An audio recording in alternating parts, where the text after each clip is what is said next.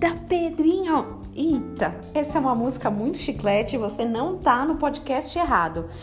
É, não sei se vocês lembram, mas tem um tempo que a gente falou sobre músicas que não saem da cabeça. Se eu não me engano, era o Canta até o final. A dica é essa: se você tá com uma música e ela tá impregnada, se você cantar ela até o final, ela vai sair da sua cabeça.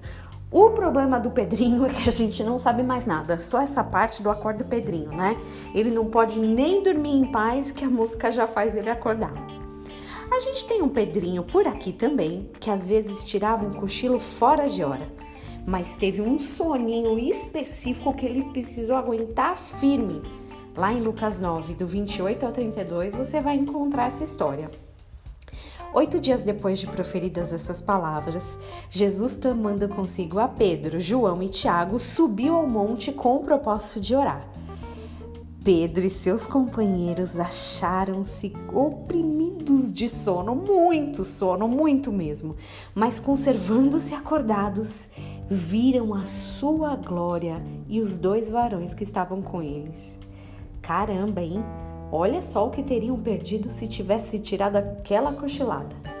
O sono estava de fato pegando pesado, a gente já viu em outras oportunidades. Era aquele sono também difícil de aguentar. É quase impossível não se render. Já tive alguns sonos pesados desse tipo.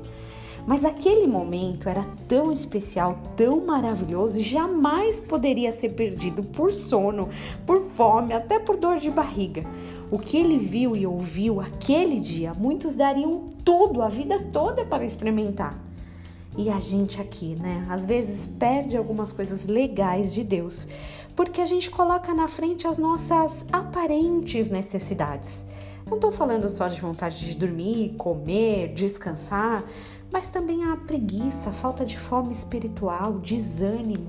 Tudo isso às vezes vai nos impedindo de ver a glória de Deus. Bom, sem cansaço, acorda Pedrinho acorda você também.